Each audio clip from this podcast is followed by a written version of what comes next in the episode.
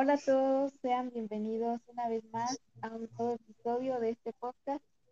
El día de hoy vamos a hablar sobre un tema que recientemente ha sido relevante por el conflicto que ha pasado en Afganistán, son los derechos humanos.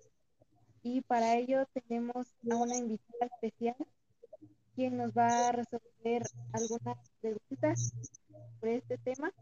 La licenciada Esther, bienvenida.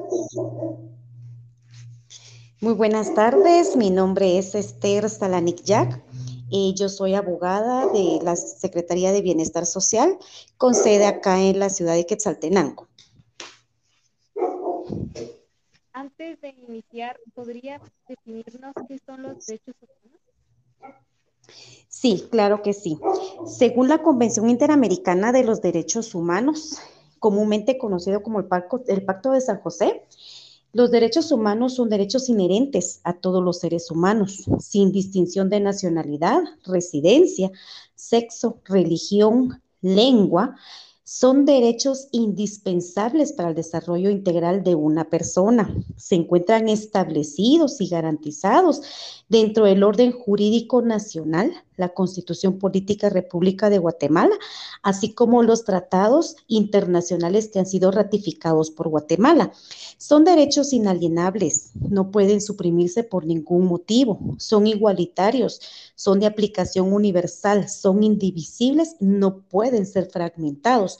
Y todo ello es un concepto en sí para la protección íntegra de todo ser humano, sin distinción ni discriminación alguna. ¿Y por qué se deben respetar los derechos humanos? Los derechos humanos se tienen que respetar porque una persona se considera nacida para todo lo que le corresponde desde el momento de su concepción, tal y como lo establece el Código Civil.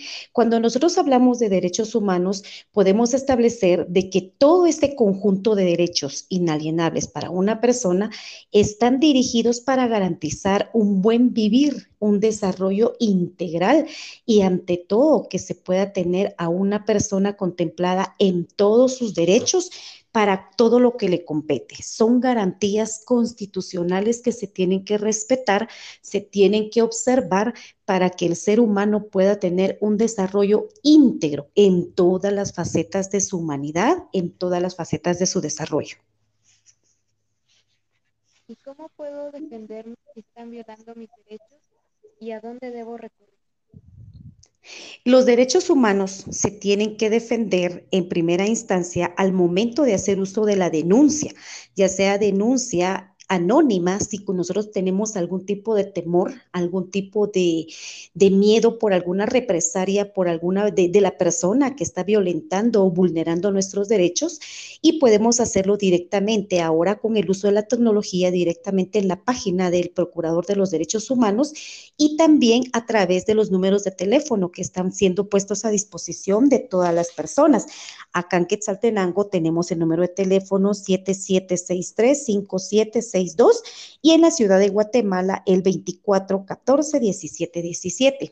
Nosotros podemos acudir para defender nuestros derechos humanos específicamente a la Defensoría de los Derechos Humanos que nos atañe o que nos corresponde. Según aquí en Guatemala, podemos contar con 17 defensorías. Dependiendo de la lesa humanidad que nosotros podamos tener, podríamos acudir a la Defensoría de la Mujer, a la Defensoría de la Diversidad Sexual, a la, a la, Defensoría de la Juventud, Defensoría de la Niñez y Adolescencia, Defensoría de la Discapacidad, Defensoría de las Personas Mayores o bien Defensoría de las Personas Privadas de Libertad, va a depender del derecho humano que está siendo violentado, vulnerado y o amenazado para que nosotros podamos saber a qué defensoría podemos acudir.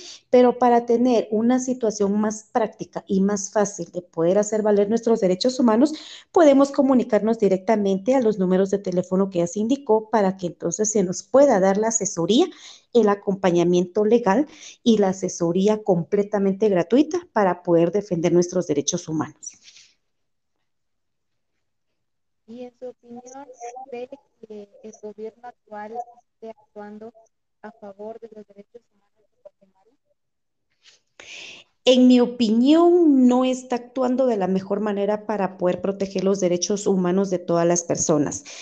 Tanto en las personas privadas de libertad podemos escuchar que se están cometiendo varias injusticias en contra de algunas personas que no se está garantizando que puedan gozar de, toda de todos los derechos que les atañe aún privados de libertad como también podemos ver ante, los, ante el estado de calamidad y ante la situación pandémica, también los derechos humanos están siendo vulnerados de gran manera, situación que viene a ser eh, una circunstancia que el gobierno así lo está permitiendo y nos está hasta cierto punto presionando para que nosotros también no luchemos por nuestros derechos humanos. No se están respetando como se debería, aún hoy en día, de parte del gobierno de Guatemala